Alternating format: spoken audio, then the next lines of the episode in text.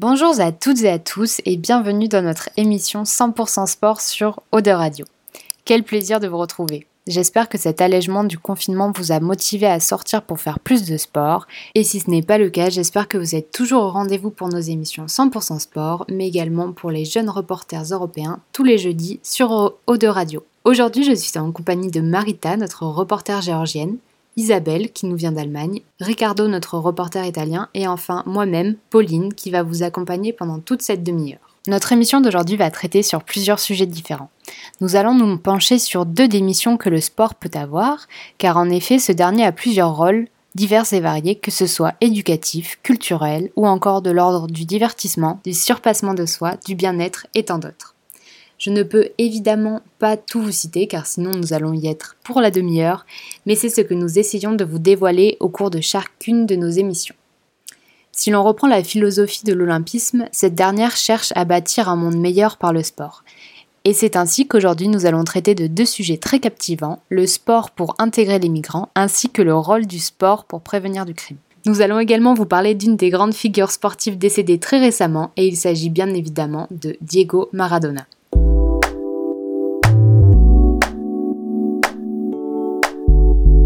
Et maintenant, penchons-nous sur notre premier sujet avec Marita, le sport en prévention du crime. Nous allons voir comment le sport permet de lutter contre le taux de criminalité, mais aussi comment il permet aux jeunes de découvrir de nouvelles passions et ainsi acquérir de nouvelles compétences. En général, le sport et l'activité physique jouent un rôle important dans la société moderne. En effet, le sport et l'activité physique ont une grande signification pour de nombreuses personnes.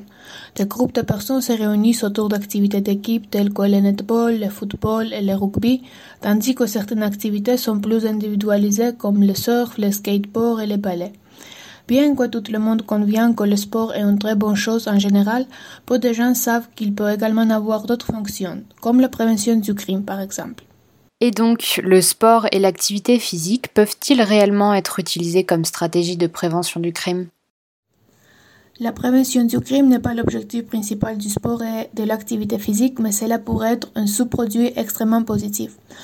Pour de nombreuses personnes ordinaires, le sport et l'activité physique sont tout simplement amusants ou un fantasme qui permet d'échapper à la réalité quotidienne des conflits familiaux, de l'attirance ou de tentation de consommer de l'alcool, de la drogue ou de l'inhalation d'essence. En portant un uniforme, les jeunes peuvent être égaux, euh, quelle que soit leur origine. Le sport et l'activité physique peuvent donner aux gens un sentiment d'appartenance, de loyauté et de soutien, ce qui peut signifier que le suicide, l'absentisme et la consommation de drogues illicites ne sont pas plus considérés comme une option. Et certains chercheurs affirment même que la police et la communauté peuvent être témoins d'un avantage immédiat qui coïncide avec la durée de l'activité sportive ou physique et les niveaux signalés d'agression, de dommages malveillants, de réception ou de vente de biens volés, de biens de vol à l'étalage ou le vol de véhicules à moteur peut chuter. Les études montrent que les communautés dans lesquelles les jeunes manquent de possibilités sportives sont les mêmes communautés qui subissent des niveaux élevés de criminalité et de comportements antisociaux. Des taux de criminalité élevés font partie intégrée de la vie dans les régions où les taux de pauvreté sont élevés, euh, le faible niveau d'instruction et le manque d'activité positive, y compris le sport. Et comment cela fonctionne-t-il exactement dans la pratique? Bien que les preuves empiriques d'une relation de cause euh, à effet direct entre le sport juvénile et la réduction de la criminalité juvénile soit limitée, il existe plusieurs raisons expliquent pourquoi le sport juvénile réduit la criminalité juvénile, y compris le sport organisé. Au début, le sport car les jeunes occupés et évite les ennuis. Aussi, ça répond à un besoin que les jeunes ont pour l'excitation et la prise en risque donne aux jeunes le sentiment d'être autonome, augmente le sentiment d'appartenance, développe des compétences de résolution des problèmes et des capacités athlétiques, favorise le travail d'équipe, augmente l'estime de soi, fournit également des modèles de rôle et des mentors positifs pour eux et leur rend même plus opportunité d'emploi. Le sport organisé peut prévenir la criminalité juvénile en formant des jeunes capables, mûrs et responsables. Mais peu de gouvernements dans le monde ont mis en place des politiques et engagé des ressources qui soutiennent euh, la hum, fourniture de possibilités sportives aux jeunes à risque euh, de se livrer à des activités criminelles. qui sont les individus qui seraient probablement les plus attirés par les sports organisés s'ils pouvaient choisir des équipes sportives plutôt, plutôt des gangs de la rue. Parmi les plus connues des interventions axées sur le sport destiné à lutter contre le comportement criminel chez les jeunes sont le soi-disant programme Midnight Basketball euh, qui ont été introduits aux États-Unis au cours des années 1924-10.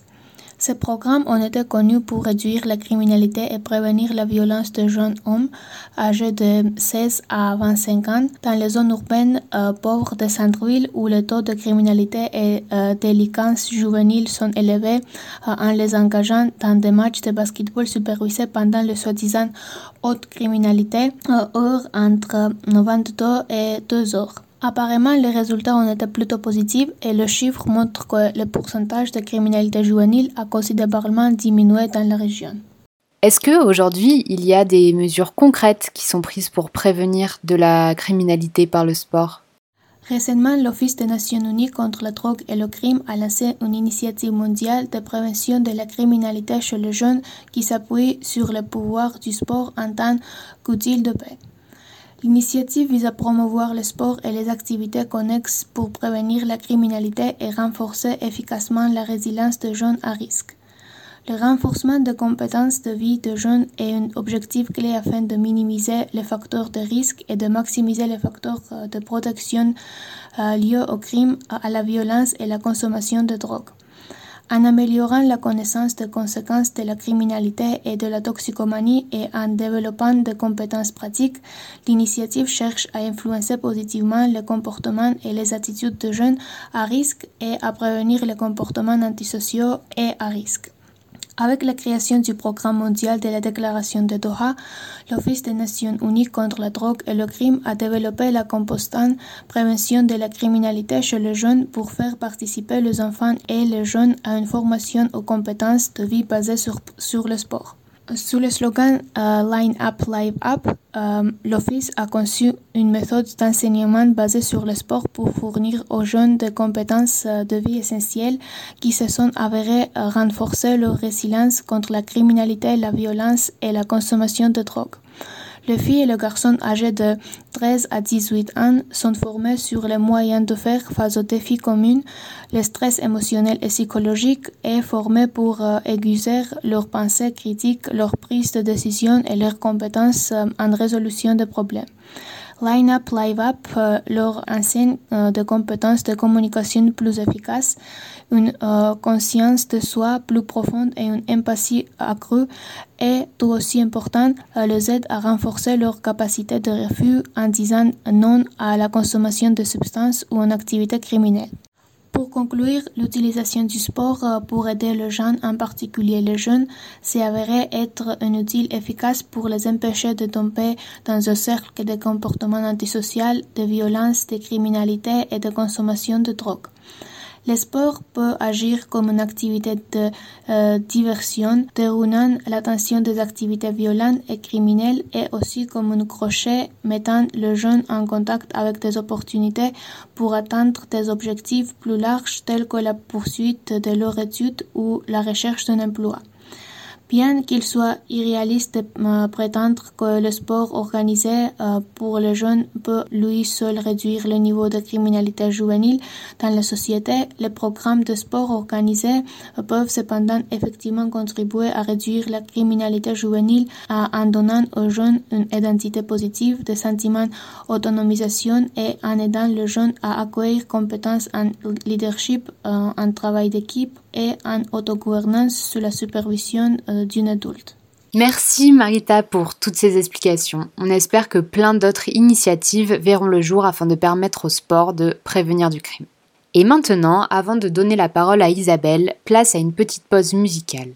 Et pour cette journée pluvieuse du 8 décembre 2020, nous avons choisi d'amener le soleil à la radio avec notre titre d'aujourd'hui. Il s'agit de XO du français Clément Bazin en featuring avec JT Soul.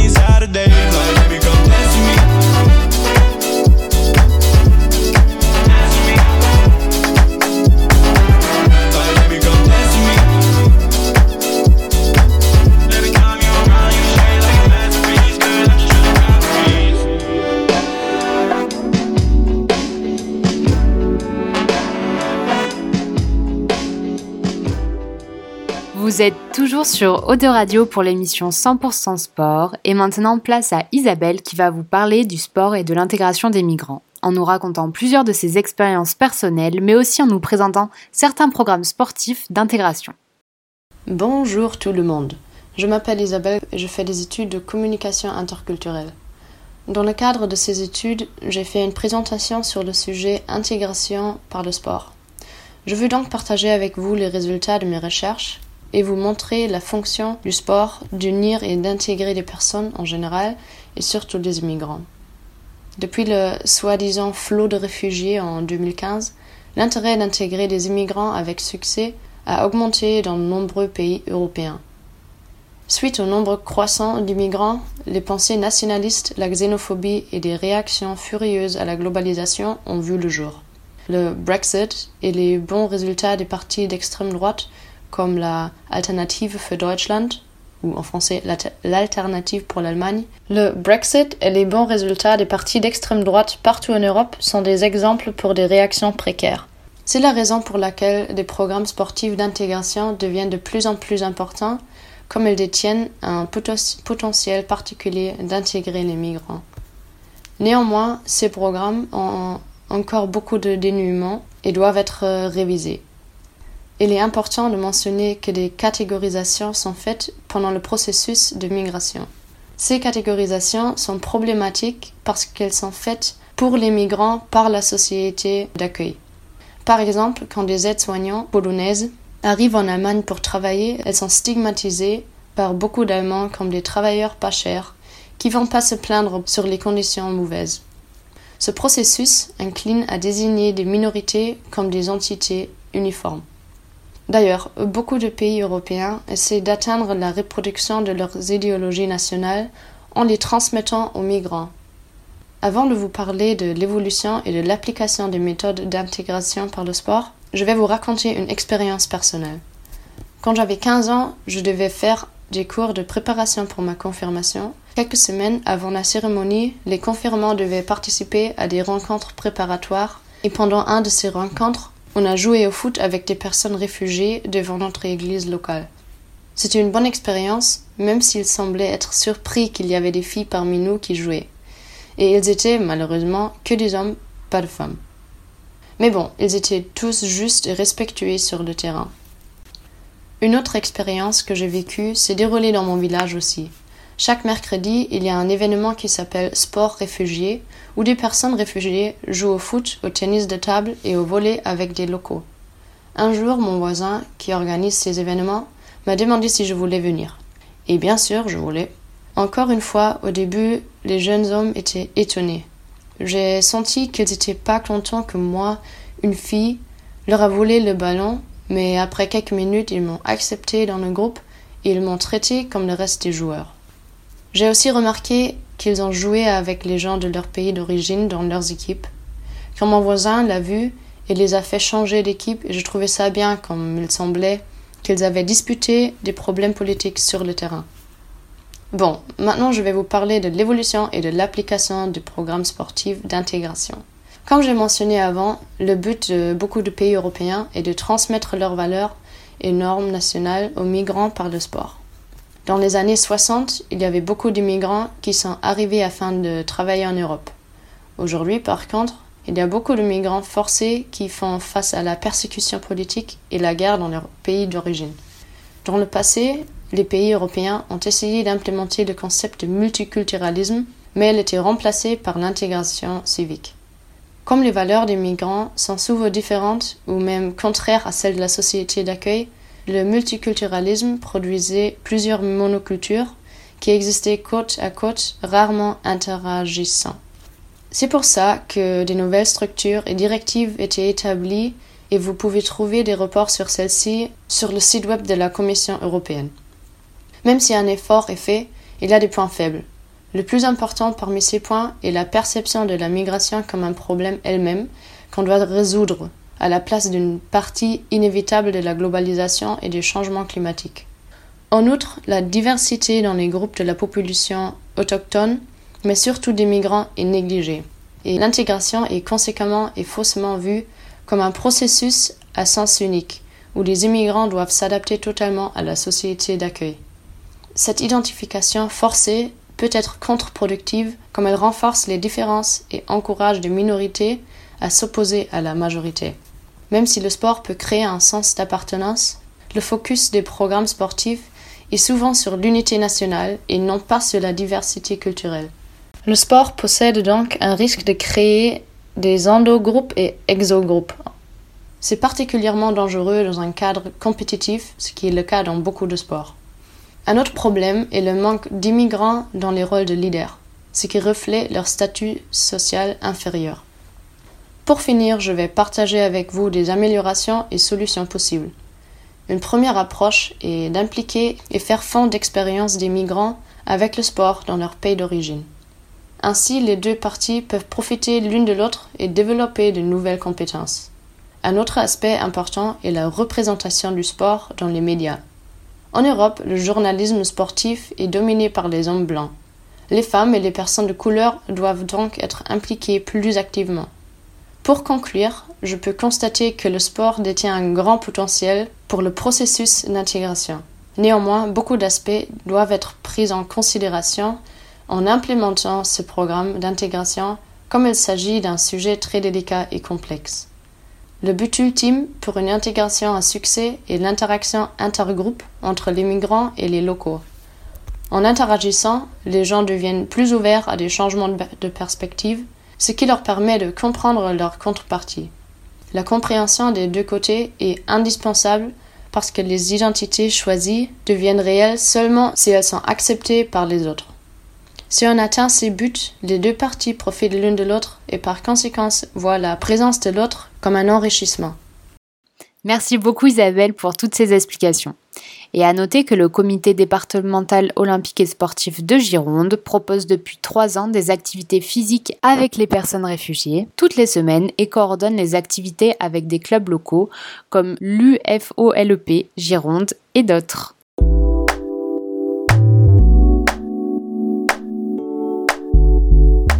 Et maintenant, c'est au tour de Ricardo de nous présenter le portrait de Diego Maradona ainsi que de nous livrer les témoignages qu'il a récoltés.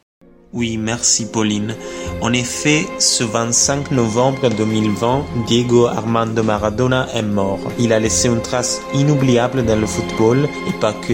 Ses prouesses techniques et ses mésaventures dehors le champ du jeu l'ont rendu célèbre, mais ont fait aussi couler beaucoup d'encre par la presse. Personnage multiple, footballeur, commentateur politique, héros de millions de gens des deux côtés de l'Atlantique, Maradona c'est tout ça et beaucoup plus. Ses débuts, de Maradona est un enfant de la favela, lorsqu'il joue pour la première fois au foot, il deviendra ensuite le dieu de deux villes, Naples et Buenos Aires, qui l'ont aimé et aujourd'hui l'ont dédié deux stades mais aussi des rues, des avenues, des places, des pizzerias et des cafés. Aujourd'hui, il n'est pas rare d'entendre le nom de Diego lorsqu'on se promène dans les quartiers du Rayone Sanita à Naples ou à Boca dans Buenos Aires. Beaucoup d'enfants s'appellent comme le joueur argentin. Nous avons décidé donc de lancer une enquête car nous voulions répondre à la question pourquoi tant d'amour pour un personnage si controversé tant d'amour pour un personnage comme fan de compte, ce n'était juste un homme qui donnait des coups de pied à un ballon. Pourquoi il y a des gens, des millions aujourd'hui qui le pleurent? On a donc enregistré un micro-trottoir pour essayer de répondre à cette question.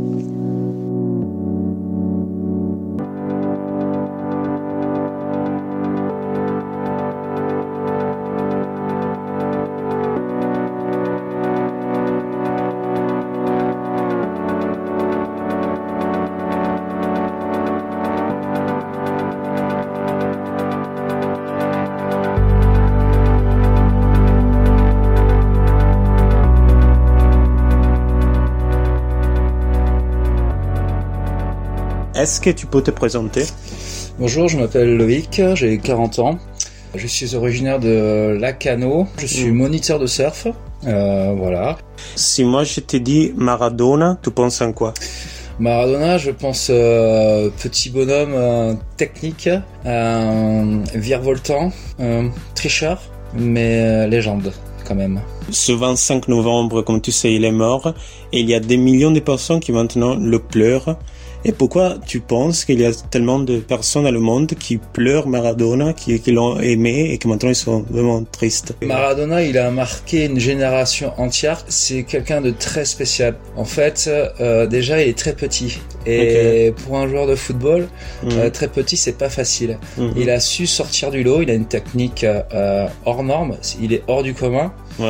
Mais c'est pas que ça. Euh, on peut comparer à Maradona. Si on pouvait le comparer à un groupe de rock, on le comparerait aux Rolling Stones. Ouais. Et les gentils, c'est les Beatles. Et le gentil à cette époque-là, mhm. il était une génération d'avant, mais c'était Pelé. C'est vraiment euh, euh, un type qui a su se montrer dans le football, mais hors du football avec euh, ses côtés sombres, tout ça. Mhm. Donc euh, voilà, il est allé à Naples et on connaît cette ville de Naples en Italie, qui est aussi euh, euh à part euh, des villes italiennes où c'est un peu chaud et il aime ça en fait Maradona. Mhm. Donc ce qui fait vraiment d'un joueur unique.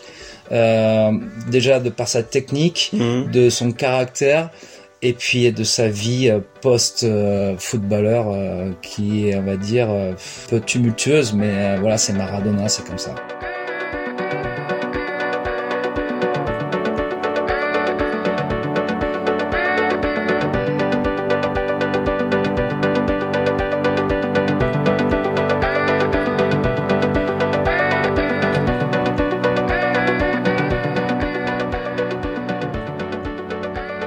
Bonjour, je m'appelle Axel et euh, je viens de Dordogne, j'ai 23 ans et je suis euh, passionné de tout ce qui est artistique, cinéma, musique, peinture, etc.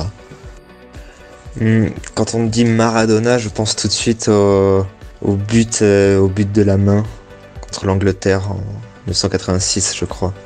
Et aussi, d'un côté c'est ça et de l'autre côté c'est la ville de, Naples. Les 6 ou 7 années de foot à Naples. Je, pense que Maradona, ça reste une idole.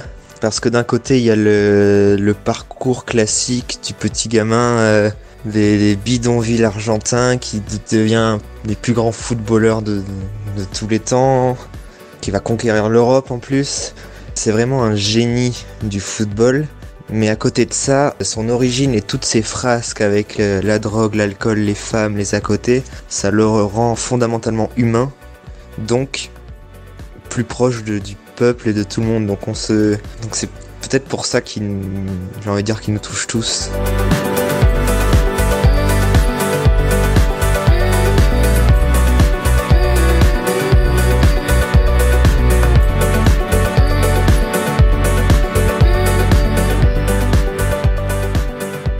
C'est ça le mythe Maradona, un homme parfait comme il était, comme on est tous, et même plus à cause de ses imperfections, un joueur qui a montré à Naples que même si on est né pauvre et on est méprisé, on peut toujours gagner.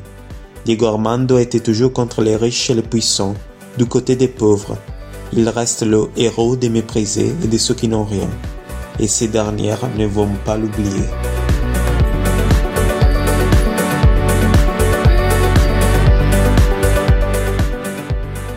Merci Ricardo et tes invités pour ce beau portrait de Diego Maradona. Et également merci à vous deux, Isabelle et Marita. Et surtout un grand merci à vous, les auditeurs, d'avoir suivi notre émission 100% sport. On se retrouve en janvier pour de nouveaux épisodes. D'ici là, portez-vous bien et passez de bonnes fêtes. Au revoir. Auf Wiedersehen. Cargat Arrivederci.